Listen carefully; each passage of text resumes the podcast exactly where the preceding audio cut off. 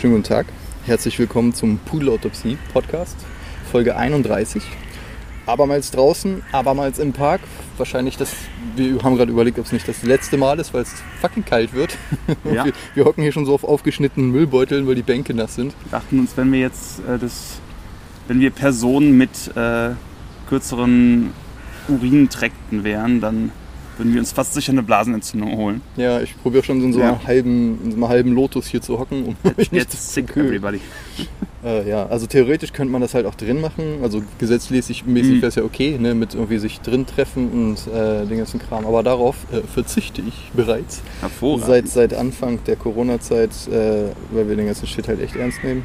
Ähm, ja, und diese mehr oder weniger elegante Überleitung zu unserem Thema, was mit dem Malte ankam. Mhm. Und zwar Verzicht. Wie, wie kamst du darauf? Genau, ich kam drauf, weil ich mir den Film Social Dilemma angeschaut hatte, den du mir empfohlen hattest. Die Netflix-Doku. Hörer unseres Podcasts werden wissen, dass wir das letztes Mal schon angesprochen hatten beim Thema Narrative. Und dann kommt natürlich die Frage am Ende, wie könnte man das Problem der sozialen Medien, die uns algorithmisch ins Verderben stürzen, was mehr oder weniger die Aussage des, Pod, äh, des Podcasts der Dokumentation ist, wie kann man das lösen? Und einer der Lösungswege ist Verzicht. Verzicht auf soziale Medien, Verzicht auf die einzelnen Netzwerke. Und dann meine innere Frage von, geht das so einfach? Kann man einfach so abschalten? Theoretisch natürlich. Es ist nur ein Gerät, das kann man lassen. Aber ist es nicht so, dass in der Dokumentation kam der Satz, dass die sozialen Medien für die Jugendlichen heute der primäre Kommunikationsweg geworden sind? Hm. Speziell mit Covid. Genau, das, mit allen Leuten, mit denen du redest, ist es nicht so, als würde uns das unterstützen und wir reden fast immer von Gesicht zu Gesicht und gelegentlich mit sozialen Medien, sondern wir unterhalten uns vornehmlich mit unseren Mitmenschen über Medien, Hm. dann über soziale Medien. Ich glaube, man kann ja zwischen sowas wie Telegram und WhatsApp auch als ein soziales Medium bezeichnen. Ein bisschen anders, aber es ist mehr, gerade wenn man an Telegram und diese Telegram-Gruppen denkt, mehr als, oder Ja. auch bei YouTube, äh, bei, nicht bei YouTube, bei WhatsApp-Gruppen, wo du Sachen teilst. Und das ist so spannend, wenn das die primäre Kommunikationsform ist, kann man dann wirklich darauf verzichten, ohne quasi darauf zu verzichten, ein Teil dieser Gesellschaft zu sein? Also man lässt immer was liegen, wenn man was liegen lässt, per Mhm. Definition. Und ich denke, bei dem Social Media muss man nochmal gucken, was sind soziale Medien im Sinne von ähm, und, und was ist Instant Messaging halt. Ne? Mhm. Weil zum Beispiel, wenn wir beide einfach nur schreiben, sei es über Text oder über irgendwas, Mhm. da geht natürlich eine Menge verloren, wie auch schon über Skype, was ich vorhin meinte, dass man Ja. halt einfach schon durch die äh, durch die Latenz und die fehlende Körpersprache und so, dass da irgendwas Mhm. nicht ankommt. Ähm, aber das ist immer noch eine Art von Unterhaltung. Das andere ist, ähm, wie ich Social Media eher verstehe, ist Content. Irgendwer Mhm. postet was und viele Leute lesen es und kommentieren darauf. Das heißt, die Leute reden nicht miteinander, sondern Mhm. parallel schreien die in den Abgrund. Mhm. Und äh, ich glaube, dass das ein großer Faktor ist, der Social Media mit auch zu dem Dingens macht, weil du immer kuratierte Medien bereits kriegst und irgendwie schon geschnürte Pakete, wie du fühlen sollst, denken sollst und sowas. Und diese ganzen Content-Bubble und bla bla bla bla bla, diese ganzen Geschichten, dass das noch ein großer Faktor ist, der über das pure Miteinander digital reden hinausgeht. Mhm. Also was ich spannend finde, ist, dass zum Beispiel bei Telegram, da sind die Gruppen ja gerade voll in der Diskussion, also da Hildmann und mit Verschwörungstheorien, dass du da also diesen eigentlich als reinen Messenger-Dienst gedachten Service plötzlich wieder anders verwendest. Mhm. Und das ist ja die Idee, dass jetzt gerade Facebook und YouTube und Twitter all diese Kampagnen haben, um zumindest konkrete Fake News und Bots und all so ein Zeug besser rauszufiltern. Wie gut das funktioniert, keine Ahnung. Hat auch seine eigenen Schwierigkeiten natürlich. Aber das ist jetzt eben verlagert auf Telegram. Wenn die Gruppe da groß genug ist, wenn die alle Videos und Sachen posten, dann wird das plötzlich quasi zu Facebook, aber mit einer noch engeren Blase. Das heißt, der Verzicht auf die großen Netzwerke sorgt dafür, dass du, sobald du irgendeinen kleineren Dienst hast, das ist wie Reddit zu 4chan, 4chan zu 8chan, die Abwanderung auf andere Dienste ist das, Hm. der schöne Satz auch in der Doku ist, dass quasi der Flaschengeist ist der Flasche schon entwichen, äh, der Genie is out of the bottle, dass man jetzt jederzeit weggehen kann. Das heißt, wir verzichten vielleicht auf die einzelnen Dienste, Hm. aber nicht mehr, wir können nicht mehr darauf verzichten, diese Art von Mechanik irgendwo zu verwenden. Oder zumindest wird sie immer wieder ihren Weg finden, ist denen der Leute, wenn sie das suchen. Ist ja auch so, Leuten Kommunikation zu verbieten. Das ist ein bisschen wie die Idee, äh, so Messer zu verbieten. Weil du kannst mit dem Ja. Messer jemand erstechen oder dir halt ein Brot schmieren. Ja. Und das ist ähnlich wie mit Texte, Bücher äh, verbieten, Ideen verbieten und äh, was macht das Tabu dann noch mit äh, irgendwie, was, was gewinnt irgendwas an Verlockung, wenn, der, wenn du von Top-Down gesagt kriegst, du darfst das, darfst das nicht.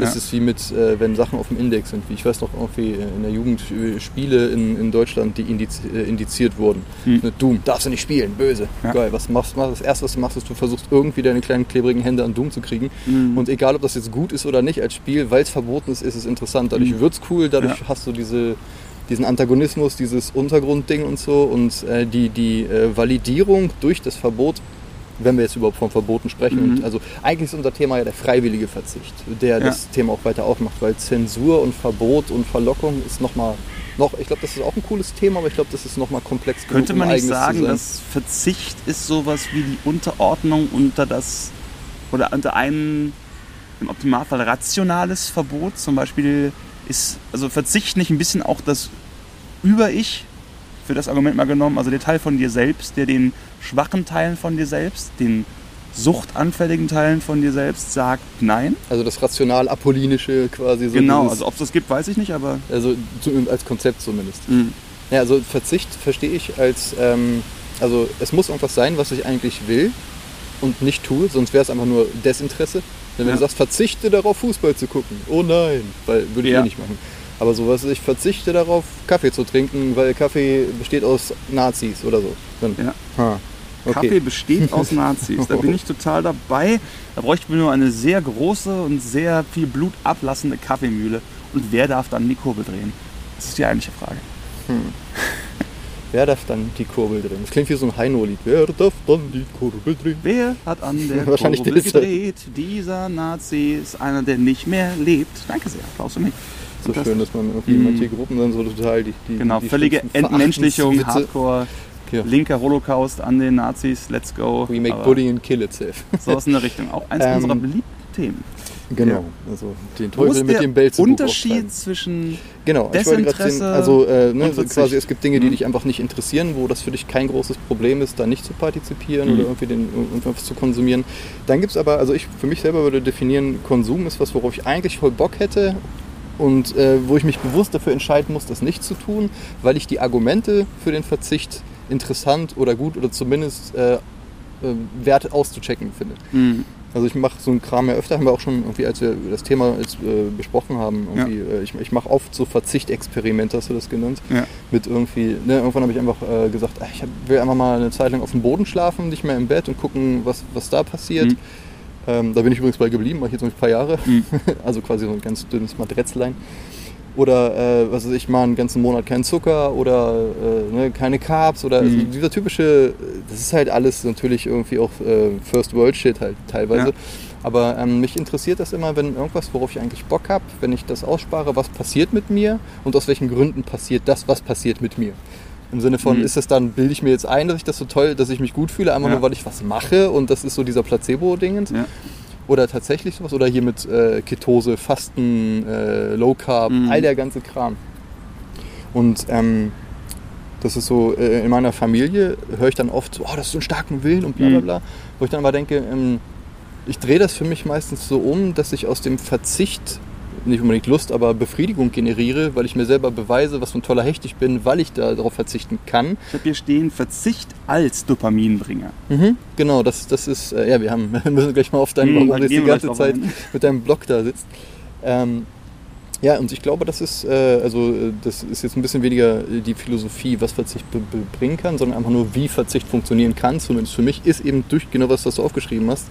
Äh, wenn du deine, deine Lust und deine Freude und äh, Befriedigung daraus generierst, dass du verzichtest, dann ist der Asket irgendwie, ne, der, der, der, Hungerkünstler, der Mhm. sonst was, der sich selber jeden Tag beweist, was für was für ein Riesenpenis er hat, einfach weil er, weil er sich nicht von der Welt dominieren lässt. Dieses, ah, dann kann das lustigerweise aber wieder genau die, das, das gleiche Bild haben wie, wie ein äh, Hedonist, der sich komplett in die Süßigkeiten wirft oder Du so. verlierst dich darin, der ja gute Yogi zu sein. Du bist dann doch nicht frei. Spiritual Bypassing wird das dann Genau. oft genannt, also zumindest in der spirituellen Ecke. Mhm. Aber das kann halt mit allen Sachen passieren. Das hast du bei militanten Veganern kann Mhm. das sein, das kann bei dem, äh, bei dem Super Lefty, bei Super, bei allen Leuten, die halt irgendwie äh, eine Sache, die für, auf deren Wertesystem als gut betrachtet werden kann, Mhm. dann als, als einziges Ding sich dann darauf fixieren. Aber äh, nichtsdestotrotz, das ähm, nimmt dir den Wert nicht, weil, also wie gesagt, dadurch ist es, finde ich, möglich, einfach Dinge auszuprobieren. Zum Mhm. Beispiel, wenn man jetzt einfach sagen würde, wir lassen uns beide mal als Experiment einen Monat lang keine Social Media oder keine News, kein gar nicht. Mhm. Ist gerade ein bisschen blöd in der Pandemie vielleicht Ja. News, aber sowas. Und äh, für, für mich aktiviert das dann dieses Spielerische und Ja. dieses, oh, interessiert mich. Und dadurch kann man das machen. Ja, also da denke ich, dass das wieder zurück zu der Frage von Verzicht versus Desinteresse. Dann ist dann die Frage von Verzicht als etwas, was wirklich schwerfällt oder Verzicht als Lustgewinn, als eine Erfahrung von Selbstwirksamkeit.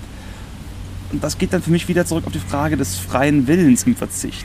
Dieses ganze Konzept von Verzicht erfordert ja freien Willen. Mhm. Ne? Ich tue das bewusst, ich verzichte darauf, versus es wird mir weggenommen und deswegen geht es.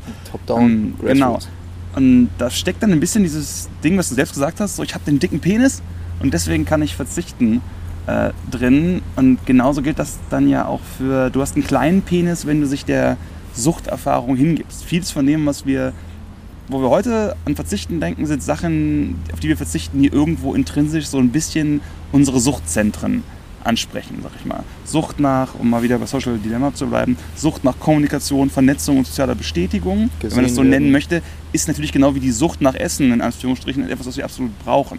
Wir brauchen den Drang, sozial zu sein, um als soziales Wesen funktionieren zu können. Wir brauchen den Drang, was zu essen oder Sex zu haben, um überhaupt ne, weiter existieren zu können. Wenn das dann aber falsch, genau, wenn es aber falsch angeschraubt wird, geht es plötzlich in diese Art von Sucht rein. Ja, wird es ein Bedürfnisturm. Weil die Genau, dann Stufen wird es ein sind. Bedürfnisturm oder wird vielleicht statt einer Pyramide wird es dann sowas wie äh, eben, dass die Säulen, dass du hast dann nur noch eine riesengroße Bedürfnissäule, die kann dann von Heroin zu World of Warcraft über Pornografie alles Mögliche sein Ja. oder Essen. Die äh, ganz kurz kann, äh, weiter. Mhm. Ähm, aber der ähm, Gabor Mate, den ich auch andauernd name droppe, Mhm. äh, der definiert Sucht als ein Verhalten, äh, von dem du weißt, dass es dir nicht gut tut und du nicht aufhören kannst, es zu tun. Ja. Quasi, das ist eigentlich äh, ne, im Sinne von, du kannst ja viele Dinge machen, von denen du weißt, ja, ist okay, aber ich kann aufhören oder sowas. Ja. Aber wenn du halt wirklich einfach weißt, es tut mir nicht gut und machst es trotzdem und Ja. kannst nicht anders, das, das so nimmt er das als Suchtding. Genau, und das ist dann, worauf ich darauf hinaus wollte, diese Frage, kann man wirklich dann sagen, dass es so etwas wie Willenskraft gibt, wenn es dann doch so ist, dass es, das ist jetzt mal die These, die ich in den Raum stelle, konkret eben auf dich bezogen, auf mich bezogen, aber auch wirklich auf alle Menschen bezogen. Es gibt Menschen, denen fällt das Verzichten nicht nur leicht, sondern die genießen vielleicht auch den Verzicht, können sich dann aber trotzdem hinstellen, wie ich habe den coolen, besseren freien Willen, mehr Selbstkontrolle, obwohl diese Selbstkontrolle etwas ist, was vielleicht angelegt ist. Genau wie das Verhalten, genau wie es vielleicht eine genetische Komponente gibt von, du bist schlechter darin zu verzichten, du wirst eher süchtig nach Glücksspiel, nach allem Möglichen, nach Stoffen, Substanzen, versus es fällt dir eher leicht, das zu machen. Also Mhm. ist man, gibt es quasi Menschen, die sind zum Mönch oder Veganer geboren und wenn ja, hätte das irgendeine Auswirkung darauf, wie wir zu diesem Konzept des Verzichts Mhm. stehen oder nicht? Ich, ich glaube, äh, da, da bin ich total zwiegespalten. Ich glaube, das ist definitiv so, dass manche Leute einfach durch was ich vielleicht Trauma, vererbtes Trauma, Mhm. Genetik, was auch immer, anfälliger sind für gewisse Dinge Ja. und dass, dass es manchen Leuten leichter fällt und manchen schwerer. Mhm. Allerdings ist das auch wieder äh, als, als äh, kann ein gefährliches Narrativ sein, Mhm. wenn du dieses Narrativ benutzt, um eben nichts machen zu müssen, Ja. dann so dieses, nee, das ist Genetik. So. Ja. Und da muss man gucken, ab wann mache ich mir selber was vor und ab wann stimmt das halt. Ne? Weil Ja. ich, ich kenne deine Dämonen nicht, du kennst meine nicht. Wir können von unseren erzählen, die können zusammen Kaffee trinken, aber man kann halt nicht in die Leute reingucken. Ja. Und, ähm, und Krankheit als Entschuldigung? Fragezeichen, schmeiß ich da mal rein. Und, und äh, freier Wille und Verantwortung und solche Geschichten, das ist, das ist ein kniffliges Ding, weil zum Beispiel, ähm, weil das sagt ja auch ein bisschen, wenn irgendjemand was erreicht, irgendwas, was man vielleicht cool findet oder so, dass Mhm. man sagt, ja, aber der hat das und das. Dass man dann äh, quasi ähm, den, den inneren Kampf von den Leuten nicht sieht, Ja. die dann vielleicht was schaffen, weil du weißt nicht, wie schwer es denen fällt. Alle, und wenn man das aber umdreht und die Leute, die es nicht hinkriegen, denen dann vorzuwerfen, guck mal, ich habe es auch geschafft. Ja. Ja, aber da sind wir bei Privileg, da sind wir bei all diesen anderen Themen. Und das ist halt so ein schwammiges Gefilde und wa- was ja auch voller, voller, das ist ein richtiges Minenfeld, ne? weil gerade schlagen sich die Leute im Netz die Köpfe ein, genau weil, weil dieses Ding halt so festgezurrt wird. Ja. Und ich würde nicht sagen, es ist Genetik und ich würde nicht sagen, es ist ausschließlich freier Wille, zieh dich äh, selbst an, den, an, den, an dem Schopf Ja. hoch, sondern wahrscheinlich ist es wie immer eine ermüdende, triste Mischung aus beiden Sachen und das ist, du musst dich für dich selber auspendeln, Ja. wie viel du machen kannst und gleichzeitig die Selbstliebe haben, zu wissen, ne, dass, dass du nichts kannst für das, äh, für das Blatt, was du auf der Hand hast, aber schon irgendwie genug, um was zu machen und das ist, ich glaube, auch von Tag zu Tag anders. Da gibt es ja, also auch da würde ich sagen, es ist richtig, genau wie du es gerade gesagt hast, die Mitte ist irgendwo das ein bisschen anzustreben. Ne? Weil in der Psychologie hast du das Problem der falschen Attribution. Und falsch jetzt in dem Sinne, dass es falsch ist, wenn es für dich schädlich ist. Oder wenn es dann für deine Umwelt schädlich ist durch dein Verhalten. Und das bedeutet falsche Attribution, dass du äh, alles, oder falsche Attribution ist jetzt falsch gesagt, aber Attribution würde heißen, dass du etwas Gutes passiert und du schreibst es dir selbst zu. So, das Gute ist passiert, weil ich selbstwirksam in der Welt stehe und ich habe das Holz gehackt, das Feuer brennt und jetzt haben wir hier Sex vor dem Kamin. Perfekt, alles meine Verantwortung versus extrinsisch heißt, das was passiert ist äh, durch die Außenwelt Stößt dir zu. geprägt, stößt dir zu, genau, und es ist sehr schwer. Und je mehr Meter man geht, je mehr man den freien Willen quasi überhaupt als Konzept in Frage stellt, desto leichter ist es einfach, alles extrinsisch zu attribuieren. Zu sagen, es ist alles nur von außen, ich habe nichts damit zu tun. Alles das systemisch. kannst du halt sowohl verwenden, um dich zu entschuldigen von, ah, das ist nicht meine Schuld, Mhm. ne?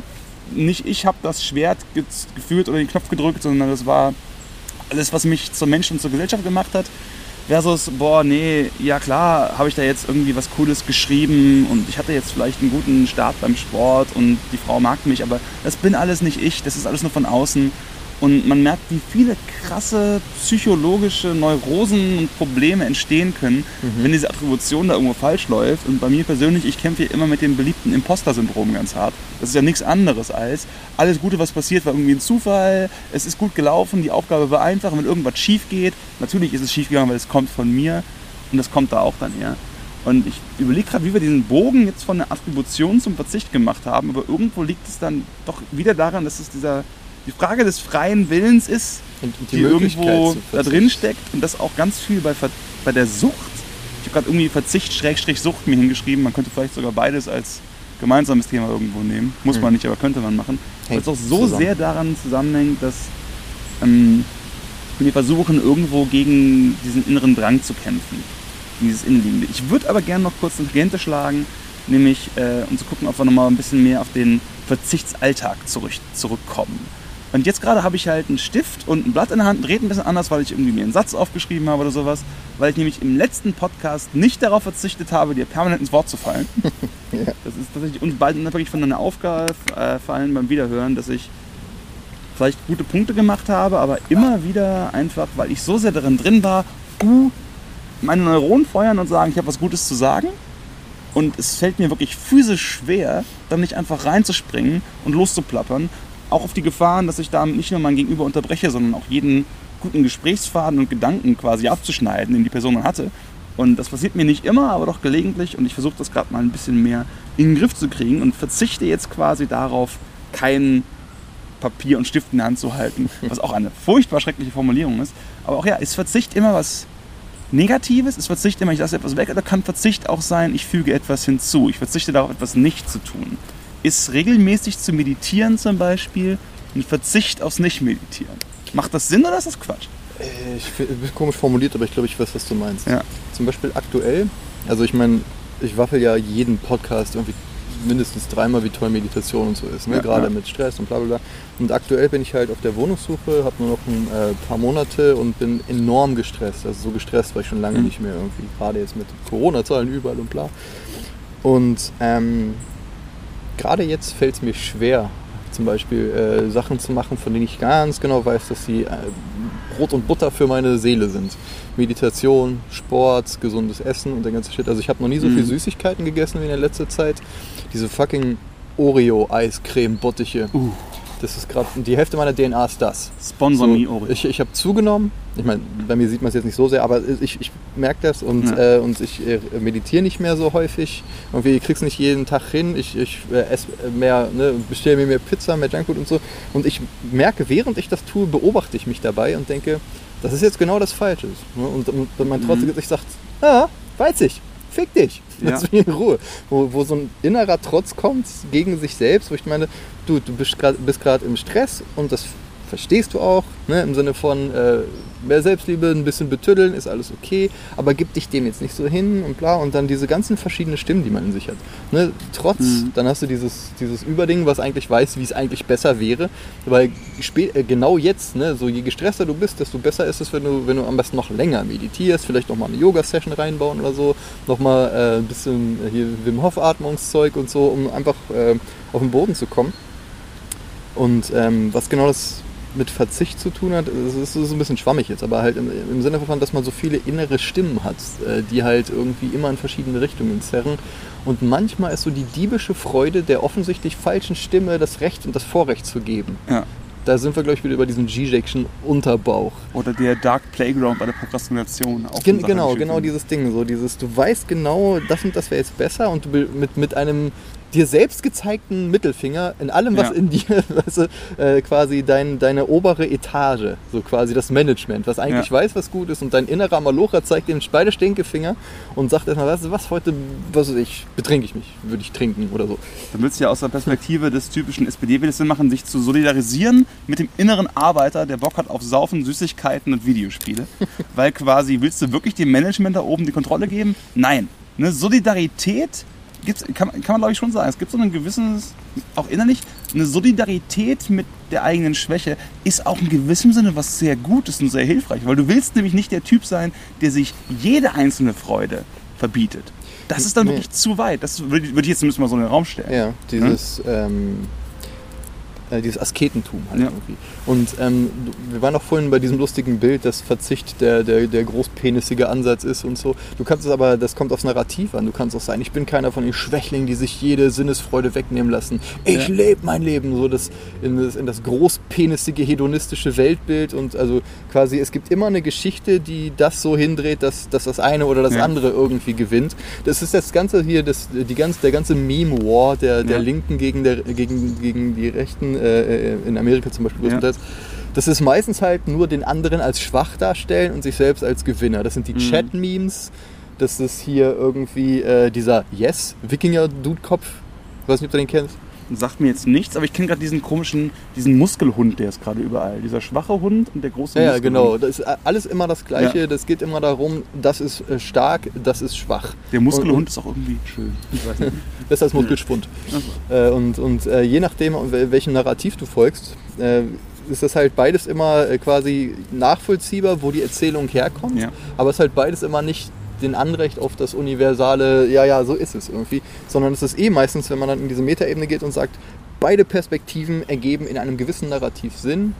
Und dann aber diese, Frage, diese, diese erdrückende Freiheit selbst zu entscheiden. Und, Ja. und, und kann man auch manchmal entscheiden.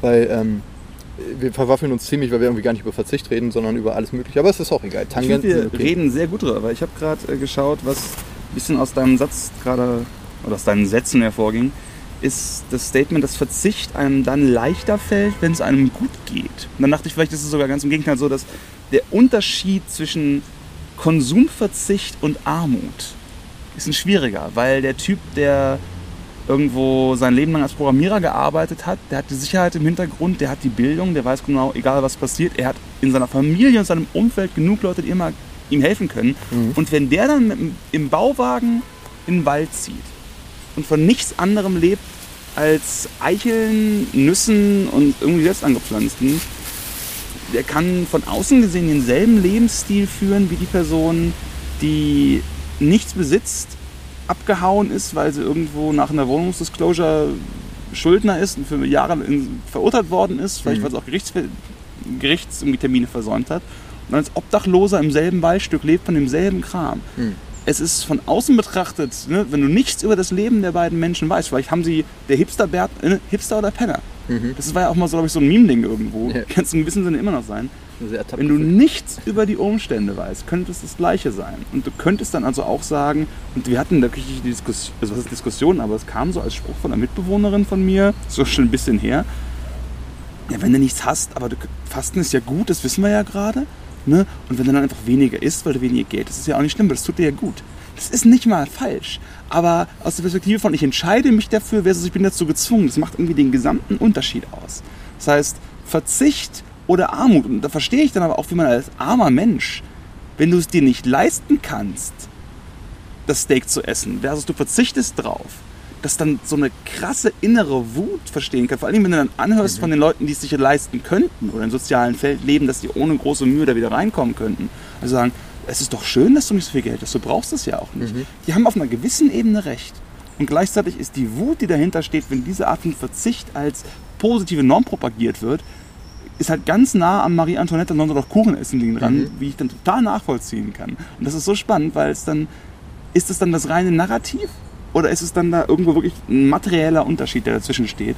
Und das hängt ganz stark mit Verzicht zusammen, was du gerade gesagt Fall. hast. Also das hat so ziemlich den Nagel auf den Kopf getroffen. Das ist ja das, das Privileg, ähm, ja, das, das Verzicht ein Privileg ist, sonst ist es nämlich kein Verzicht, sonst, sonst ist es irgendwie eine Enteignung oder mhm. sowas. Und ähm, es ist wie mit zum Beispiel Wilderern. Ne, wenn ja. man zum Beispiel hört, ja, in Afrika sind Wilderer unterwegs und ja, die sollen wir jetzt alle abknallen, die, die, die töten alle, die, äh, die, bösen Leute töten die Tiere. Ja. Ist ein, ein Narrativ. Und das andere ist aber halt, wir sind so fucking arm, dass das das Einzige ist, was wir machen können. Und das ja. ist uns egal, ob ihr irgendwie die reichen äh, Leute jetzt halt schöne Tiere irgendwo in der Ferne wissen wollt, dass die existieren. Ich ja. weiß, es gibt mich und das ist mein Arterhalt.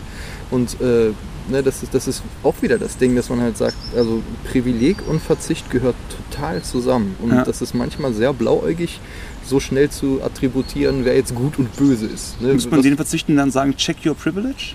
In gewissem Sinne. Also, also das ist ich würde auch, Sinn auch wieder so hin und her gerissen, weil ich hasse diesen Satz und hm. die Kultur, für das das steht, aber da ist total was dran. Hm. So, ich finde, jeder sollte immer klingt natürlich, kann, das kann natürlich auch wieder krankhaft werden, das wenn du dir bei jedem durch. Schritt halt überlegst, oh, darf ich diesen Schritt überhaupt machen? Du musst eine, brauchst eine gewisse Selbstverständlichkeit, um in der Welt mit Agens handeln zu können mhm. und auch irgendwie nicht wahnsinnig neurotisch zu werden. Ein, ein äh, Hund mit viel zu kurzen äh, Beinen ist gerade durch eine viel zu tiefe Pfütze gegangen. Das sah total witzig aus. nicht viel zu kurz, sie sind niedlich, angemessen kurz. Das ist ein sehr niedlicher Hund, das genau. ich, möchte ich betonen. Ähm, und ähm, es ist, finde ich, schon wichtig, sich insofern zu reflektieren, dieses ähm, sein Privileg zu checken. So ungern ich das auch so sage, weil ich diese Formulierung, da, da, ist halt so ein ganzer Ballast mit. Weil dieses Check Your Privilege ist halt auch so eine Totschlagkeule für, für jede Meinung. Aber ist das nicht, dass trotzdem nicht oft was dahinter steckt? Eben. Und das, das ist das Ding, das ist ja eigentlich das, was wir in jedem fucking Podcast bisher mehr oder weniger als Fazit haben. Ist so mhm. dieses, ja, du, beide Extreme sind ein bisschen nervig, aber an beiden ist total was dran.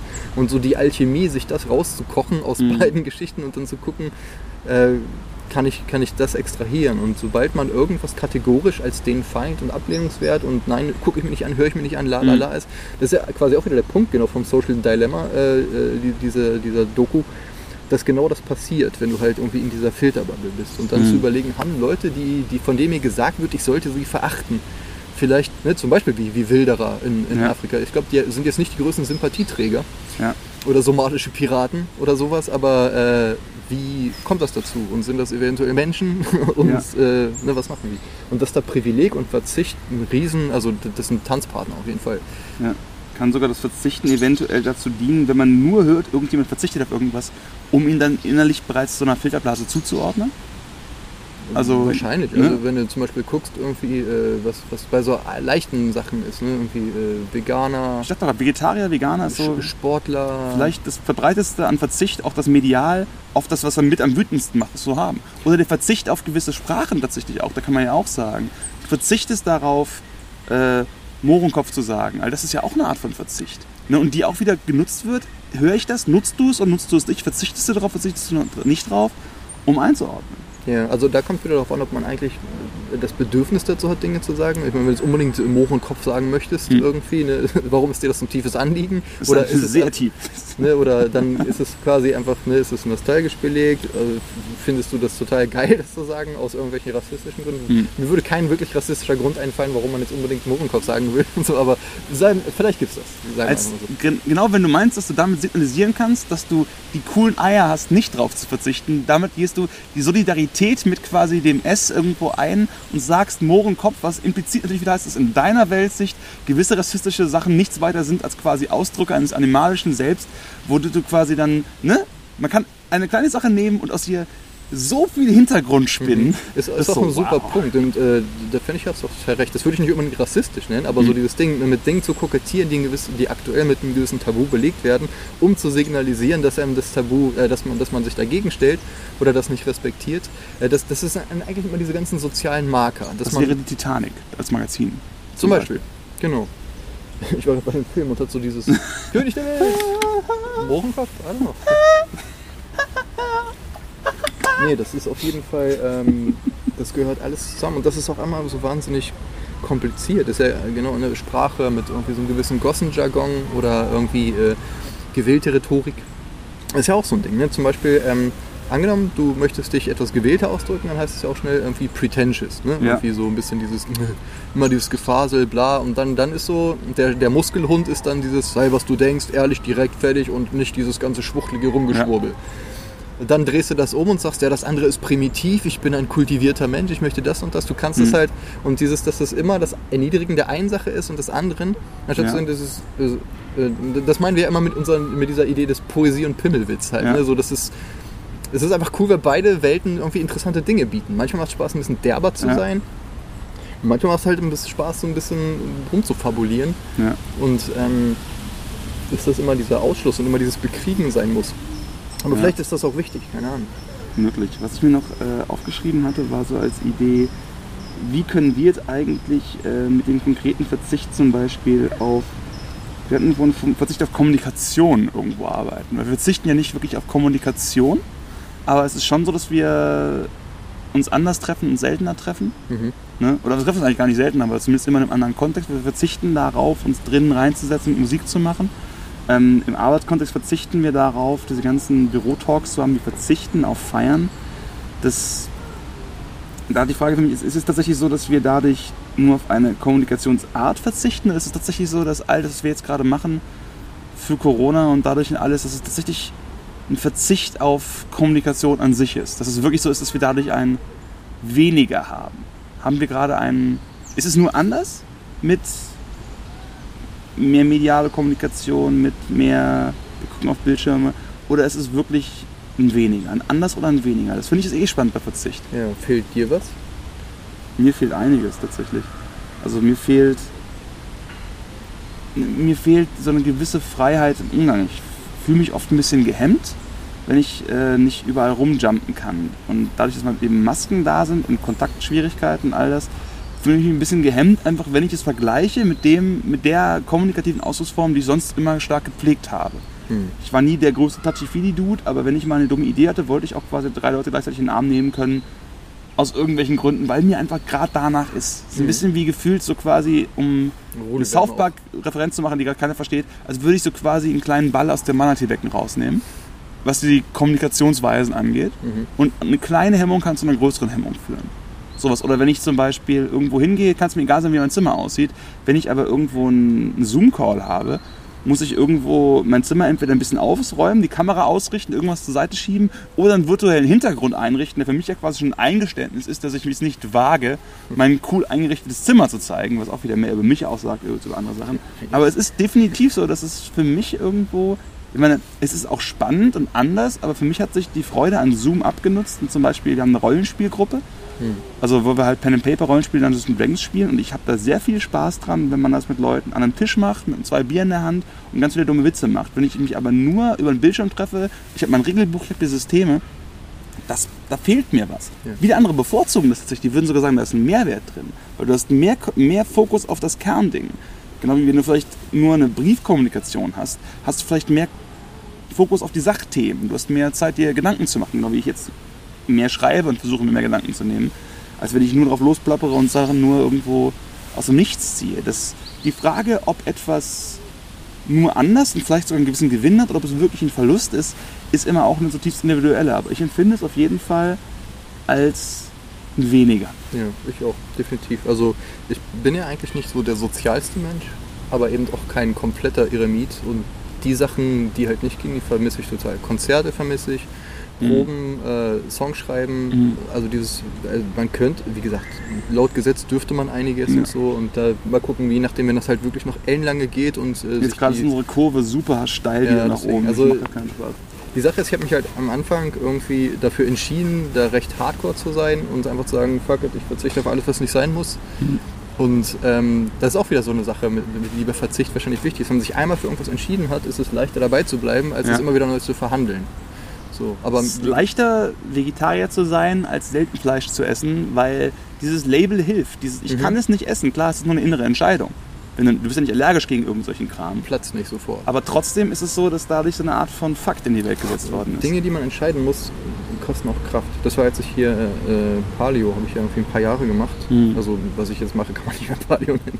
Aber äh, ich habe es echt ein paar Jahre gemacht und es war dann wirklich so, es war leicht, einmal das ge gesagt zu haben und Mhm. sich durchgebissen zu haben, mit irgendwie Inhaltsangaben lesen, äh, also ne, Zusatzstoffe oder Inhaltsstoffe, besser gesagt.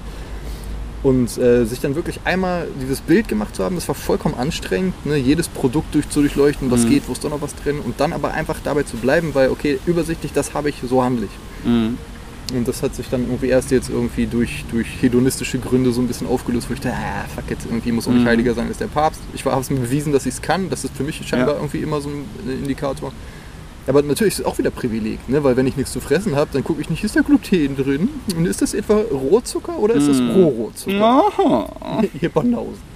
Ne, und natürlich, äh, ganz klar, wenn du halt irgendwie äh, obdachlos bist und dir Mhm. irgendwer eine Pizza in die Hand drückt, dann sagst du erstmal Danke und nicht. So, und Ja. Privileg, und, und das ist auch immer so wichtig, um sich nicht in diese verstiegensten Gedanken halt so vollkommen zu verlieren, dass man manchmal einfach weiß, dass das, was man selber für, einen, für die Nulllinie hält, Ja. keine Nulllinie ist, sondern das ist gesellschaftlich mit hohem Blutzoll irgendwie Ja. erkriegt worden, wenn das ein Wort ist. Was aber trotzdem wieder nicht, äh, das ist auch mal ein sehr gutes Totschlagargument, um den Status quo halt zu äh, quasi zu sagen, ja, das ist, gut so und deswegen soll es für immer so bleiben. Das, das ist Ja. auch ein Fazit, was wir tausendmal haben, dass das alles sehr leicht zu missbrauchen ist, genau wie checkt ein Privileg und so, Ja. aber nichtsdestotrotz ist da viel dran. Und ja, also Verzicht, zum Beispiel bei unserem Selbstverständlichkeiten-Podcast, wo wir dann Mhm. plötzlich gemeint haben, ne, Corona war neu, äh, du kannst nicht ins Restaurant, äh, Flugzeuge fliegen nicht, das alles gibt es nicht und so. Und wo man dann denkt, ja, ist, ist das überhaupt nötig? Ist das nicht, weil Verzicht und Klima ist ja auch ein Riesenthema. Ne? So dieses, ja, ich könnte jetzt irgendwie äh, mit dem Auto irgendwo hinfahren, aber ich kann einfach zu Fuß gehen. Mhm. Oder ja, ich könnte jetzt irgendwie 400 Kinder in die Welt setzen oder ich lasse es einfach. Ja. Und ähm, dann, bis wann ist man dazu bereit, was zu machen? Und ab wann hat man das Gefühl, ja, ich treibe aber jetzt nicht allein den schwarzen Peter? Weil wenn ich Ja. auf, auf Sachen verzichte, die ich wirklich richtig, richtig dolle möchte Ja. und alle anderen das nicht tun, dann ist irgendwann diese persönliche Befriedigung aus, ich mache für mich Mhm, das Richtige ja. und kann deshalb in den Spiegel gucken, übertönt durch, aber ich will auch nicht der Verarschte sein. Ich glaube, da gibt es zwei grundlegende Formen, wie man Verzicht irgendwo aus der menschlichen Perspektive und Verzicht ist immer menschlich, weil ein Tier kann nicht verzichten. Ich will behaupten, da wir ja quasi, wir hatten schon das irgendwie freie Wille, Intention ist immer Teil des Ganzen. Also ist Mhm. Verzicht etwas, was zumindest Bewusstsein irgendwo erfordert, behaupte ich mal. Ich glaube, Tiere können Und- nur im Sozialen, wenn die was teilen, dass man sagt, hier, ich teile Genau, das sobald es Freund. da ist, ich persönlich glaube auch, dass das Bewusstsein sehr viel früher anfängt irgendwo. Also vielleicht ist es da irgendwo auch schon Teil des Ganzen, ist aber schwer einzusehen. Aber dass es zwei Arten von Verzicht gibt. Es gibt die Möglichkeit des totalen Verzichts. Man kann als Mensch darauf verzichten, zum Beispiel FCKW-Gase zu produzieren und Mhm. einzusetzen. Nichts, was wir sind, erfordert, dass wir irgendwie diesen bestimmten einen Werkstoff einsetzen. Wir brauche könnten, wir könnten theoretisch auf äh, Fliegen komplett verzichten. Aber da wird es schon ein bisschen schwieriger, weil es fühlt sich an, wie wir haben dieses Bedürfnis zu reisen. Viele Sachen, die wir haben, sind schon vernetzt. Trotzdem könnte man Viele darauf Berufe verzichten. sind darauf aufgebaut. Wir können aber nicht darauf zu verzichten, zu kommunizieren Mhm. im weitesten Sinne. Wir können auch nicht darauf verzichten, zu essen. Ja. Wir können nicht darauf verzichten, äh, zu existieren. Es gibt also gewisse Bedürfnisse, die Grund, ne, Bedürfnispyramide, da können wir, wir können nicht auf das gru- zugrunde liegende Bedürfnis verzichten. Es ist unmöglich, nicht Skala zu kommunizieren, aber wir können es ändern. Das ist dieses Ding, wo wir können, wenn wir soziale Medien lassen, wir können nicht auf Kommunikation verzichten, weil wie wir alle wissen, gerade du besser als ich als irgendwie Künstler und Medienwissenschaftler, äh, nicht zu kommunizieren ist nicht möglich, weil nichts zu sagen ist auch eine Form von Kommunikation. Kein Medienwissenschaftler. Also wir, ja, stimmt, aber du, hast, glaube ich, trotzdem mehr Seminare mit dem Kram ja. vermutlich mal belegt. Ich war da nie so tief drin. Ähm, genau. Ähm, das heißt, da kann man wirklich sagen, dass es Verzicht als ein Shift ist. Vielleicht ist Verzicht dann sowas wie eine Reduktion von Wahlmöglichkeiten auch. Ja. Das ist, ne, was du sagst, Paleo und vegetarisch oder vegan, heißt ja nicht, dass du nicht isst. Und du hast automatisch weniger Sachen zur Auswahl, kannst damit natürlich wieder kreativer sein, mhm. aber du reduzierst die Wahlmöglichkeiten. Zu sagen, ich habe keine sozialen Medien mehr, heißt ja nicht, dass du nicht mehr kommunizierst, Du musst aber plötzlich Briefe schreiben, anrufen oder Leute in privatem treffen. Mhm. Genauso wie dann auch die sowas wie eine Zeiteinteilung von ich bin nur so und so viele Stunden am Handy, wie auch immer, mhm. macht dann auch wieder ein bisschen Sinn, weil ja quasi eine Kommunikationsverzicht ist unmöglich, aber eine Wahlreduktion ist durchaus drin. Und da würde ich sagen, gibt es wirklich diese zwei Kategorien, Sachen, auf die wir komplett verzichten können und Bereiche, in denen Verzicht nur heißt, dass wir quasi das, was für uns wählbar ist, verändern. Mhm. Und ich glaube, ähm, dass wahrscheinlich ein, ein Zurückrudern, ein Reduzieren von Dingen, zum Beispiel, du musst nicht unbedingt sofort Veganer sein, mhm. aber vielleicht nicht jeden Tag 20 Schnitzel essen. So, genau. dass man halt ne, das zurücknimmt. Oder ist es vielleicht wieder einfacher, Veganer zu sein, weil du plötzlich dann deine Wahlmöglichkeiten reduzierst. Und deswegen halt auch kognitiv das so anders. Also ich muss nicht, sagen, aber ich kann es mir vorstellen. Es kommt darauf an, was du für ein Mensch bist halt. Ne? Mhm. Wie gesagt, also äh, ich bin, was sowas angeht, immer extremer. Mir fällt das Extreme meistens leichter als das Moderate. Mhm. Tatsächlich? Das ist ein geiler Satz. Also auch spannend einfach so. Dir fällt es extrem leichter als das Moderat. Also in solchen Dingen. Zum Beispiel, wenn ich jetzt sage, äh, zum Beispiel in diesen Dingen mit, mit, mit äh, Paleo oder auf dem Boden schlafen oder Meditation oder sonst mhm. was oder wirklich kein Zucker oder so. Für mich ist es dann leichter, äh, zumindest auf kurze Distanz. Also für, für wenn ihr jetzt einer sagt, äh, ess nie wieder Zucker, dafür ist es auch nicht leicht fallen, ja. weil Zucker ist fucking lecker. So, äh, aber quasi zu sagen, okay, ich esse jetzt einen Monat, kannst du für mich überhaupt kein Problem. Oder einen Monat irgendwas. Also wenn ich das in diesen kurzen Dosen habe oder ja. so, oder irgendwie einfach auch ein Jahr oder sowas, dass man sagt, da, da, da finde ich das, das leichter, das nicht mit mir auszubaldowern. Also zumindest in den Sachen, die ich bisher probiert habe. Es gibt sicherlich ja. auch Sachen, wo es, dann anders ja. wäre. Ne? So, ja, ein Jahr lang Heroin, mal gucken. Aber äh, dann wieder aufhören. Genau, Wieso? Fällt mir doch leicht. Also ah. weiß ich jetzt nicht, ob ich das so notariell begläubigt nochmal so sagen würde, ja. mit, äh, aber äh, in den Sachen, die ich bisher erfahren habe, schon. Also auf jeden Fall, da wir, wie wir immer gerne disclaimern, gerne Sachen etwas auf die Spitze treiben, um sie als argumentative Folie verwenden zu können. Man kann besser darüber reden, wenn wir immer nur sagen, ich bin eigentlich bei allem so ein bisschen zwiegespalten, alles ist möglich, ich weiß nicht genau. Das ist bei dir das auch. Aha, okay. zu sagen, das Extreme fällt mir leichter als das äh, Entspannte, das ist halt eine Sache, an der man sich wunderbar reiben kann. Also und jetzt nicht politisch oder philosophisch, sondern eher ja. in diesem Verzichts. Aber es ist trotzdem schön, wenn man eben dann anderen Leuten zuhört, wo sie sagen, ich kann keine Woche ohne Schokolade leben. Das hm. geht nicht. Oder ich kann nicht ohne Kaffee aufstehen. Oder ich kann unmöglich eine Woche lang meine E-Mails nicht checken. Hm. Ähm, was, was spannend ist, weil das dann eben, wahrscheinlich würden andere Leute einfach aus dem Bauchgefühl heraus und auch aus der eigenen Lebenserfahrung genau die gegenteilige Aussage machen. Ich kann mich tweaken, ich kann ein bisschen weniger, aber ganz auf Sachen verzichten, bin ich nicht der Typ für. Was auch vielleicht einfach stimmt, weil es, wie wir mhm. schon vorhin hatten, vielleicht einfach Typen von Menschen gibt, denen es leichter fällt zu verzichten oder Leuten, denen es leichter fällt, vielleicht auch moderat zu verzichten, als mhm. ganz zu verzichten. Das ist spannend, dass es vielleicht Leuten wirklich leichter fällt, das Extrem zu wählen, als zu versuchen, nur einmal in der Woche Snickers zu essen versus gar kein Snickers zu essen. Und wenn man einmal anfängt, Snickers zu essen, kann man dann aufhören. Snickers zu essen. Das ist ja so die Versuchung des Cheat Days bei mhm. diesen ganzen Geschichten. Manche Leute, für manche ist das total wichtig. Ja. Manche leben dann aber nur noch auf diesen Cheat Day hin. Ja. Das ist so wie endlich Wochenende, jetzt kann ich endlich leben und der Rest meines Lebens ist Dreck. Ja. So, hm, wie gesund ist das? So, und ich aber du hast immer was, was nicht freuen kannst. Ich, so kann man es auch, das ist wieder ein Narrativ. Ne? Ich glaube, das ist im Endeffekt eine Persönlichkeits- und Narrationsfrage oder Narrativfrage.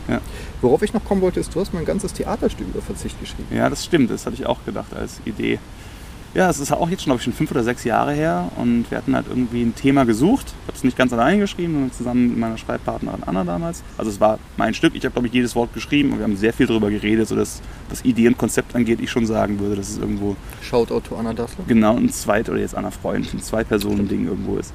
Und äh, dann ist es aber so, dass ich gemerkt habe, dass ich mich bei dem Thema Verzicht wahnsinnig genau auf diesen einen Punkt aufgehängt habe, wo wir jetzt irgendwo drin stehen, nämlich Verzucht als also was wir früher hatten. Verzucht. Hm. Verzicht, Verzucht, Verzuchtet. Verzucht, ja, vielleicht tatsächlich Verzicht als so eine Art von Verzucht. Als so eine Art von Strafe. Dekadenz. Verzicht als Luxus. Verzicht als etwas, was wir nur tun, um, wenn du jedes, so ein bisschen, der Verzicht wird hier gelebt aus der Perspektive einer Person, die so eine harte hedonistische Phase irgendwo auch durchgemacht hat, wo sie quasi jedes, alles auf der Welt gehabt hat, ganz viele spirituelle Phasen, auch quasi ins Kloster gegangen ist und da auch unzufrieden war und quasi immer wieder Nein zu allem gesagt hat. Das nicht, das nicht, das nicht, das nicht. Und dass quasi dieses Nein zu allem sagen in sich dann quasi die eigene spirituelle, religiös überhöhte Erfahrung ist, die dann aber quasi in ihrer Konsequenz in mehr oder weniger Selbstmord geendet hat. Nicht ganz, also versucht hat, sich selbst zu einer Mumie zu machen. Mhm. Aber sie wollte aufs Leben verzichten, aber auch aufs Sterben verzichten. Weil der Tod ja quasi wieder ein Ja sagen Das geht auch nicht. Also der Versuch, in einer ewigen Schwebe zu sein, als ultimative Verzichtserfahrung, so habe ich mir jetzt zumindest gedacht. Mhm. Das ist dabei rausgekommen. Und vielleicht ist das das Spannende für mich am Thema Verzicht, dass ich es selber einfach nicht hinkriege, weil ich halt so eine Art von, zumindest eine Medienabhängigkeit, würde ich mal sagen, habe. Ich bin nicht abhängig von Diablo 2 oder World of Warcraft. PS, ich bin ein sehr alter Mann in Videospielen. Ich bin auch nicht abhängig von irgendwie sozialen Medien, aber insgesamt bin ich quasi, ist mein Medienkonsum was Zeiten angeht, was auch das drüber nachdenken, was so ein gewisses Gefühl von, ich muss da jetzt hin angeht, ist, würde ich sagen, ungesund oder zumindest bin ich mit mir selbst da extrem unzufrieden. Hm. Und ich würde auch sagen, dass es diesen Punkt von hat, dass es gelegentlich sich stark negativ in mein Leben reinschneist. Ich weiß da nicht, ob es die Medien an sich sind oder ob es eher die Medien als Flucht vor etwas ist, was sich da reinschneidet. Aber auf jeden Fall hat man ja aus Social Dilemma der Dokumentation gelernt, dass man nicht unterschätzen darf, wie gut diese Medien darin sind, eigentlich diese Slot Machine Dopaminknöpfe zu drücken. Mhm. Und das kann ich jetzt als Entschuldigung nehmen und sagen, es ist nicht meine Schuld, es ist die Schuld von Instagram. Kann aber auch sagen, ich könnte halt eben auch darauf verzichten. Und genau diese, auch dieser innere Kampf, welche von den beiden Seiten willst du bei dir selbst einschlagen? Willst du sagen, ich bin sanft zu mir, ich bin quasi auf dem Gewerkschafts-Sport-Support-Team vom Inneren S würde ich sagen, nein, das ist Quatsch, das sind nur Ausreden. Will ich jetzt der harte Hund sein und nur der ist es, der quasi auch Liebe verdient hat? Heißt es quasi, Liebe verdient ist ganz spannend. Ne? Mhm. Ist Liebe das verdienen? Genau. Ist es so, wenn ich, wenn ich, wenn ich nicht verzichten kann, wenn ich aus meinen schlechten, also selbst so bestimmten schlechten Angewohnheiten nicht rauskomme, ist es dann so, dass ich dann quasi etwas nicht verdient habe, dass ich es dann nicht verdient habe, glücklich zu sein oder sowas. Das heißt, es ist, das Unglück ist immer quasi etwas, was aus mir selbst herauskommt. Und nur wenn ich darauf verzichte und im Umkehrschluss heißt ja der Verzicht auf Suchtverhalten wäre dann ja quasi, ich würde die Zeit nutzen, um stattdessen kreativ zu sein, das große Buch zu schreiben, die Lieder zu schreiben, auf Bühnen zu stehen und so weiter in Richtung. Dass ich es nur dann wert bin, etwas zu sein. Dass dann quasi Verzicht heißt ja auch immer, du musst die Zeit mit irgendetwas anderem füllen. Mhm. Verzicht bei den Bedürfnissen heißt genau, ich sollte eigentlich. Und das ist so, also auch definitiv was, was ich stark verarbeitet habe in diesem Stück, ja. aber auch irgendwo die Sache, wo ich selbst mit mir immer super hart im Umreihen bin, weil ich immer wirklich diese zwei Stimmen in mir anhabe, wenn ich die Schokolade esse, die mich dafür hasst und die mich dafür liebt. Und ich höre nicht auf, mich, mich in einem Yin-Yang der Selbstzerfleischung um mich selbst zu drehen. Und es ist immer auch die ultimative Nabelbeschau. Es ist immer auch extrem yeah. ego- und selbstzentriert. Ich glaube, das ist eine der tollen Sachen, wenn man plötzlich Kinder hat, dass man einfach keine Zeit mehr hat, sich andauernd auf den Nabel zu starren. Das ist richtig. Wahrscheinlich der einzige Grund, warum Leute Kinder kriegen. Um nicht mehr so wahnsinnig egozentrisch Nicht unwichtig, irgendwie ein anderes Ding in die Welt zu setzen auch aus, auch aus du kannst ja auch aus, aus egozentrischen Gründen deuten, aber ich glaube schon, dass es irgendwo, du bist Mitte 30, du bist 14, denkst du, ich kann so nicht mehr weitermachen. Irgendwas fehlt. Warum? Ich weiß nicht. Ich brauche irgendeinen Fixpunkt. Dann hast du aber ein schreiendes Bedürfnisding, was irgendwie auch zu dir gehört. Du hast endlich mehr Bedürfnisse. Ja, ich kann die Hälfte von mir im Schrank umsorgen und habe dann irgendwie, äh, ja, das ist äh, interessant. Ja. Ähm, Verzicht auf Kinder ist ein wahnsinnig spannendes Thema. Äh, ja. Ich wollte gerade noch auf dieses hm. Ding, wenn man immer, während man etwas tut, sich gleichzeitig anzweifelt, ob man es tun sollte und dass man ja. eventuell was anderes tun soll. Das ist, glaube ich, ein ganz, ganz ungesunder Zustand für die Psyche, weil du die ganze Zeit Nein zu dem sagst, was ist, weil du nie das Gefühl von Selbstverständlichkeit ja. und Harmonie hast. Und ich glaube, das ist auch eine der Sachen, die ich, die ich ein bisschen von Social Dilemma irgendwie so mhm. empfunden habe, dass das dieses stets aufgebrachte, durchgeschüttelte. Äh, es gab mal so eine, so eine Folge von, von Simpsons, wo Homer, ich bin auch ein alter Mann, äh, an, einem, an einem Vogelkäfig rackelt, um zu zeigen, wie energisch und jung er ist. So dieses, äh, hören Sie auf, in den Käfig zu hocken, niemals! Und, und die Idee, dass wir halt ständig an unserem eigenen Vogelkäfig wackeln, so dieses. Ähm, und dass man dann halt äh, mit, mit total zugeballerter Amygdala nie auch nur irgendwie mal zur Ruhe kommen kann und Sachen, ja. sondern dass man stets in so einer Zerrissenheit, wie du es auch selber Sachen hast, und so einer Hysterie ist und so. Und ich glaube, dass dieses, äh, dieses, diese totale Bespaßung, was ja auch irgendwie so ein David Foster Wallace irgendwie ja. äh, Hauptthema mit ist, ja. ähm, ne, dieses, dieses immer unterhalten, immer flüchten, immer voll sein, immer, in, ah, immer auf 400 Prozent gedreht, dass das so ein bisschen unseren Zeitgeist sehr gut widerspiegelt. Und dann ja. so die Gefahr, dass du mal zur Ruhe kommst, dann aber auch nicht in phlegmatisch und nicht eben in ignorant, Und irgendwie, weil, weil teilweise wird uns ja der, oh, jetzt habe ich hm, Connect. Mhm. Teilweise wird uns die Idee des Verzichts wieder als äh, kommodifiziertes Produkt verkauft, als äh, Achtsamkeit und Zen und der ganze Kram, was durchaus irgendwie äh, ja in sehr altehrwürdigen Tradition steht und wo meiner Meinung nach auch sehr viel positives Zeug dran ist. Wie gesagt, Meditation und der ganze Shit aber eben äh, was genauso wieder von Karren gespannt werden kann des Kapitalismus und dir eben wieder als Produkt verkauft und erst dann kannst du gut sein, wenn du diese Meditations-App hast und unser komisches Pulver trinkst oder so. Gibt es nicht auch in diesen Meditations-Apps sowas wie Vergleich dich mit anderen, wer der beste Meditationstyp ist, wie Stunden hast du, ne? Lass einen Baum wachsen, das kannst du dann sharen, dann so eine Art von sozialen Ja, Druck, quasi. Verzichtsfomo. Fear of missing out on missing out. Ne? Was, wenn ich nicht, was, wenn ich nicht auf genug verzichtet habe? Ja. Ne? Aber das sind all dieselben, genau was du meinst, diese Verzichtskommunikationsmechanismen, die dafür sorgen, dass all diese geilen Algorithmen dafür sorgen, dass sie einfach, die sind einfach smarter als wir. Du kommst aus der Scheiße nicht raus. Das- ist total witzig eigentlich. Aber auf der anderen Seite ist es auch, dass ich genau weiß, dass gewisse Persönlichkeitstypen auf Gamification so gut ansprechen, Mhm. dass das ein probates Mittel ist, um zur Meditation zu finden, um, um dir deine äh, quasi Routine, äh, um da reinzukommen. Dass das gleichzeitig auch so total hanebüchener, komischer Ja. äh, Silicon Valley Quatsch ist, ist auch wieder so eine Sache. Also, zum Beispiel, wenn man jetzt sagt, okay, ich habe jetzt eine, eine Suchmaschine, die pflanzt Bäume, Ecosia Ja. heißt die zum Beispiel, ne? Mhm. und äh, viel ich mache. Das ist ein bisschen, kannst du sagen, okay, das ist ein bisschen eklig, dass es dir ein gutes äh, Gedächtnis oder ein gut, äh, gutes Gefühl gibt, wenn Mhm. du deinen Konsum machst, den du eh Gibt machst. dir ein gutes Gedächtnis, finde ich das, wo es- dass du Das quasi so, so eine Art von so ein grünes Pluskonto hast, wo dann quasi, ich habe etwas Gutes getan, in deinem Gedächtnis so quasi als ja, ja, quasi. Weil Symbol da das drin steckt, ja. Versprecher oder so. Ähm, aber so auf der einen Seite ist das halt wahnsinnig zynisch, so dieses halt irgendwie, ne, dieses, okay, äh, ich google jetzt irgendwie, ich ziehe mir irgendwie Pornografie rein und dafür Ja. werden Bäume gepflanzt und dadurch mache ich die Welt besser, ist, ist schon eine Meisterleistung im sich selber hindrehen. Auf der Ja. anderen Seite, hey, besser als wenn keine Bäume gepflanzt werden. Ja. Und das, das ist dann auch wieder so, ein- so ein zweischneidiges Ding, so man sagt, I guess, I don't know. Das ist halt dieses Ding, dass wenn man dann von Suchmaschinen, also Algorithmen, also quasi grob Tech ausgeht, dass dann ist das, das ist ja auch bei Social Dilemma so, das ist bei Verzicht so und bei allem, wo irgendwo das drinsteckt, was nicht menschlich ist, es ist sowohl das Problem als auch möglicherweise die Lösung. Oder auch nicht. Also es fällt uns, glaube ich, leichter zu denken, wie können wir die Welt mit noch mehr Algorithmen, mit noch mehr Technologie, mit noch mehr CO2-Ausstoß so verändern, Die Flucht nach vorne. versus wirklich es zu lassen. Ne? Und das ist, das ist halt echt wahnsinnig schwierig. Ja, weil das eine Ja. ist so der, äh, die Idee, umsonst verzichtet zu haben, Ja. ist ein bisschen wie diese Romeo und Julia Geschichte mit Ah shit, das hat mich umsonst vergiftet. Weißt du, so dieses. Ah nein!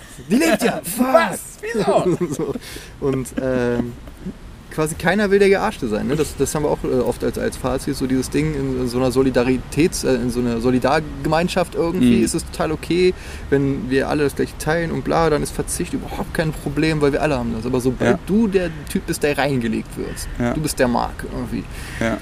Äh, da springt irgendwas in unserer menschlichen Seele an, was lieber die ganze Welt in Schutt und Asche legt, als der Reingelegte zu sein. Das ist wieder dieses Ding von, wir können damit wunderbar leben, wenn es aus einer freiwilligen Perspektive kommt. Ich habe den Zugriff drauf, Mhm. Verzicht aus einer Privilegposition äh, Position heraus versus ähm, ich soll darauf verzichten, weil ich es nicht haben kann. Nee, fick dich.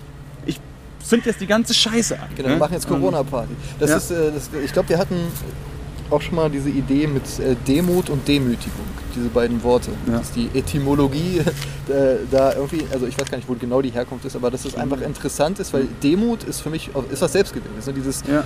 nee, sich selber nicht so aufs Podest stellen, das alles betrachten. Das klingt für mich wie ein sehr aufgeräumtes äh, Ding, Ja. aber Demütigung ist immer top-down. Ich werde gedemütigt. Man, Ja. Also man macht das, glaube ich, selten, dass man sich selbst demütigt.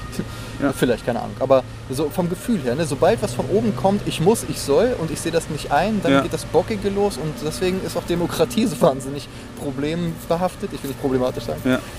Ähm, und an sich äh, Hierarchien, Macht und, äh, und all diese Geschichten. Weil halt immer dieser Teil im Kopf ist. Dieses, ich lasse mir nichts sagen. Versus, aber von wem sollten wir uns was sagen lassen, weil die es besser wissen? Aber wer weiß es wirklich besser? Da, äh, diese Mischung aus, aus diesem Demuts-Demütigungsding, Slash und, und dann irgendwie postfaktische Welt, Ja. wo du nicht weißt, was jetzt denn tatsächlich die Wahrheit ist. Ja. Wer sagt dir was und warum sagt er dir was? Und das in Kombination mit diesen Algorithmen, da kann man sich halt irgendwie ausmalen, warum wir alle vollkommen wahnsinnig sind. Ja, definitiv. Da stelle ich dann auch mir vor, wie. Also auch Demut, Demütigung, Verzicht und quasi Verzichtszwang oder Verzicht oder Wegnehmen, sowas in Richtung. es ist ja, wenn man jetzt diese idealistische Fridays for Future, wir werden jetzt super hart die Öko-Amish, sag ich jetzt mal, ne? wir verzichten komplett auf CO2, wir haben zwar noch unsere Bücher und Technologie, aber wir brauchen nichts und wir leben quasi maximale Handarbeit, alles was irgendwie quasi uns dabei hilft, weniger Shit in die Atmosphäre zu blasen, damit wir auf Dauer als Spezies länger leben. Macht voll Sinn.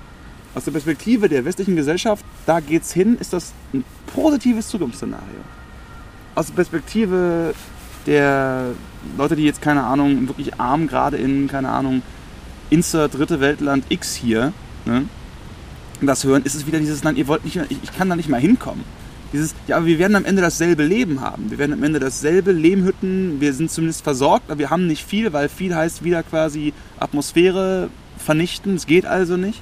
Und doch ist es was völlig anderes. Das eine ist, du könntest es haben, du verzichtest darauf. Das andere ist, dir wird gar nicht die Gelegenheit gegeben, es zu erreichen. Das eine ist so eine Art von innerer, da geht's hin, aber jemanden, der das gar nicht haben kann, zu verklickern, ihr dürft nie überhaupt dahin kommen, weil es schädlich ist.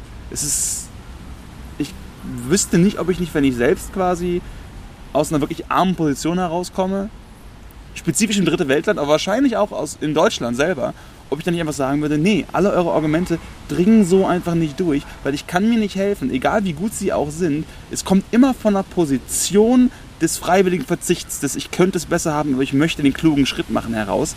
Und vielleicht ist es auch unmöglich, wenn man selbst in der Position drinsteckt, das so zu sehen. Das heißt, man weiß gar nicht, oder man kann es nicht mit Sicherheit sagen, würde ich jetzt mal behaupten, dass diese eigene Verzichtsentscheidung wirklich eine freie ist, wirklich eine kluge ist, ob da nicht auch wieder anderer Shit drinsteckt.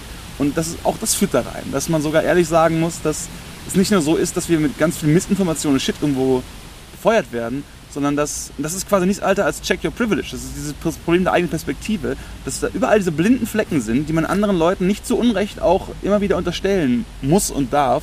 Dass das aber, und das ist wieder diese, dass da wieder diese Zizek'sche Idee von, nee, du musst einfach irgendwann sagen, fuck it, das stimmt. Nicht, weil es unbedingt stimmt, sondern weil du irgendwann sagen musst, fuck it, es stimmt, weil es stimmt. Der Zwang zur Tautologie, weil sonst die Handlungsunfähigkeit drinsteckt. Dass du irgendwann auch sagen musst, nee, es ist völlig okay, darauf zu verzichten und es ist mir egal, wie viele gute Argumente du hast, warum ich vielleicht falsch liege.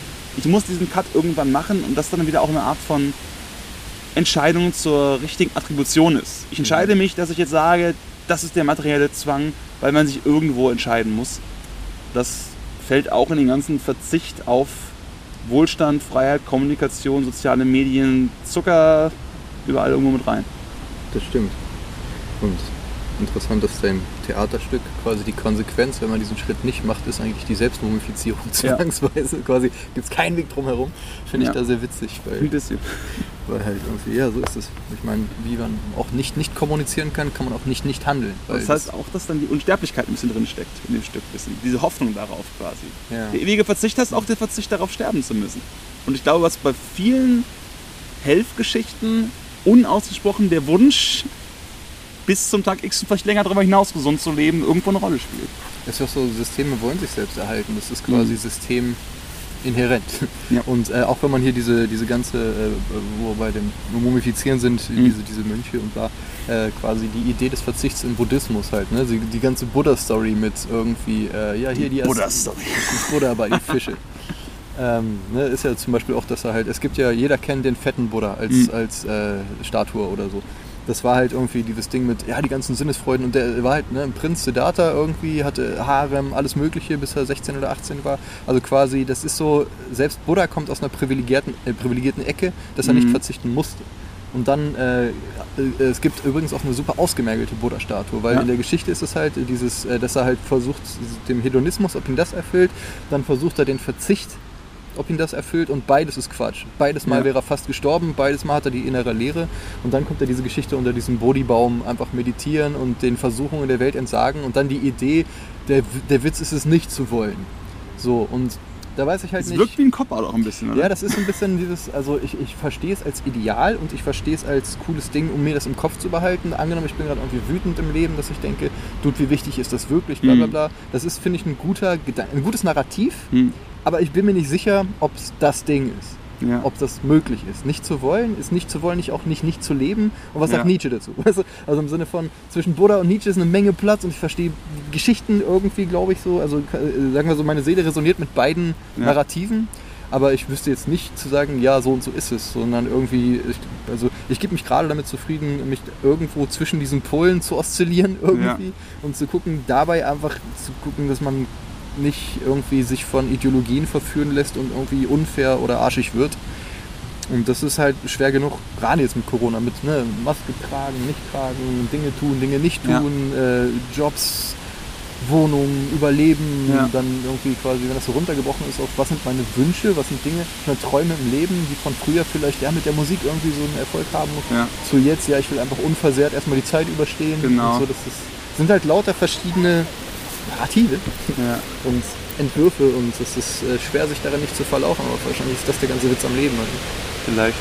Ja, es ist gerade unglaublich schön, wo die Sonne gerade rauskommt und irgendwo auf so einem das Herbstlaub in den Bäumen fällt. Man denkt sich, und das ist, das ist wirklich total malerisch, wie jetzt gerade die Blätter da irgendwo ja. in perfektem Herbstlicht vom Wind verweht werden, wo man sich denkt, egal was man sonst noch, solange man noch gucken kann, was ja auch viele Leute nicht können, zumindest darauf muss man auch in Corona-Zeiten nicht verzichten, auf die Naturerfahrung. Ne? So, irgendwie die Welt ist in ihrer Grundlegenheit immer noch da. Und sei es, dass man sie vielleicht dann, man kann immer noch den Windhauch spüren an der Nase. Also mein Gegenentwurf zu diesem ganzen äh, Social Dilemma ähm, hyperaktiven Online-Verhalten ist tatsächlich so ein gewisser Hippie-Entwurf, dass mhm. ich versuche, alle paar Tage mindestens eine Stunde barfuß durch den Wald zu gehen, egal wie kalt es ist, egal mhm. wie nass und sonst was. Und das ist halt totaler Hippie-Shit halt. Ne? Ja. Aber äh, da merke ich jedes Mal, dass es irgendwie diese direkte Naturerfahrung, was halt Natur ist halt. Interessant, der. Verzicht auf Schuhe, der Verzicht auf den Komfort und die Wärme von Schuhe geben, die haben dann wiederum mehr eröffnet. Ja, also erstmal ist es das so, dass das in den ersten Wochen tun die Füße total weh, wenn du über, über Schotter oder irgendwie mhm. Steine oder so gehst oder fucking Eicheln. Ah, fuck. Au, au. Oder Bucheckern sind auch ganz schön. Aber wenn man das so, also ich mache das jetzt irgendwie einem Jahr oder so mhm. tatsächlich mit dem konsequent barfuß in der Natur rumeimeln.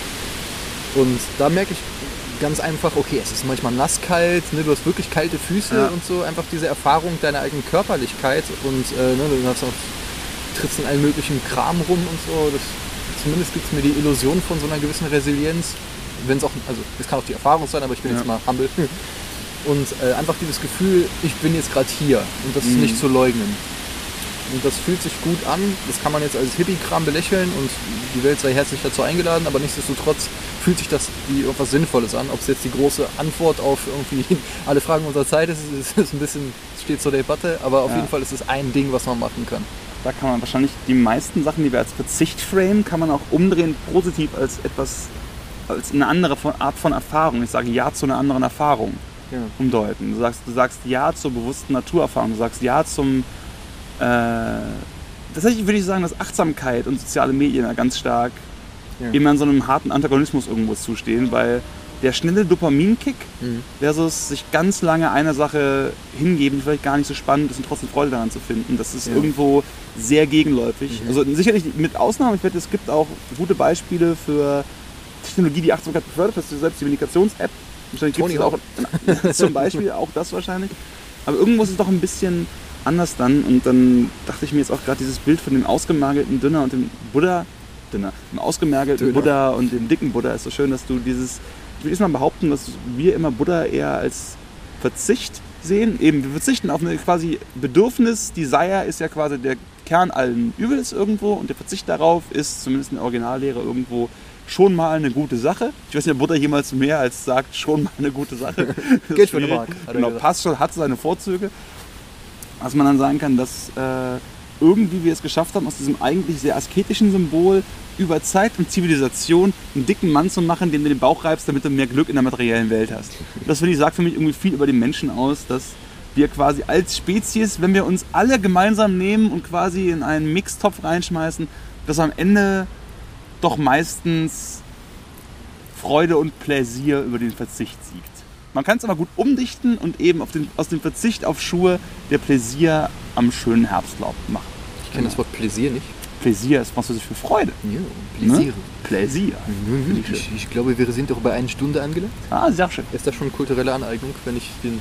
Also ich Französisch ja, darf man, glaube ich, sogar noch machen. Ich sage nicht seit der Werbung, der so schön hat geprickelt in meinem Bauchnabel. Die wäre so inter, Interdeutsch überall vorannehmen, dass wir nicht anderes können, als den französischen Also Akzent die Idee- als sexy zu bezeichnen. Die Idee, auch. sich irgendwie Bier in den Bauchnabel zu kippen, fand ich immer eher asozial. Nur klebrig und irgendwie komisch. Und, Ja, naja. ein bisschen. Aber ich weiß noch bis heute, dass diese Spitzenunterwäsche und dieser Bauchnabel haben irgendetwas in mir geprägt. It. Deine Weißbiersucht ist Oh auf ja. Bauchnabelbasis. Okay, mit diesem Satz verabschieden uns Herr Detbar. Herr Detbar bin ich, Herr Kettler. Es war mir wie immer eine Freude. Das war so wunderschön und ich würde behaupten, auch für unsere Zwecke sehr geordnet. Ich glaube, ich bin ganz zufrieden mit danke fürs Mini. Ich glaube, ich bin, die- ich bin dir heute, glaube ich, zweimal ins Wort gecrashed. Ich dir auch mindestens vielleicht einmal. aus Rache. Haha, take that. Aber nee, ich glaube, es war genau. sehr gut. Nee, und äh, wollte ich auch nochmal sagen, also auch, ähm, ähm, ich, äh, weil ich, äh, ne, wir kennen uns ja jetzt schon Ewigkeiten Mhm. und auch ziemlich gut. Und äh, wenn du mir ins Wort fällst, nehme ich das auch nicht als, äh, also nochmal für die Hörer, auch nicht Mhm. so als Dominanzverhalten oder, äh, oder so wahr. Deswegen ist das auch immer kein, kein böses Blut oder so zwischen uns. Es ist einfach, sind halt äh, Welpen, die spielen wollen. So. Aber ich verstehe, wie manche Menschen, die mich nicht kennen und mich das erste Mal, mich vielleicht ein bisschen auch als arrogante Sau wahrnehmen. Und deswegen wollte ich hier nochmal diesen Disclaimer raushauen, weil Malte ist ein ganz, ein ganz feiner. Ein ganz lieber Mensch. Ich hoffe das. Wunderbar. Dann hauen sie rein. Bye, bye. Autopsy.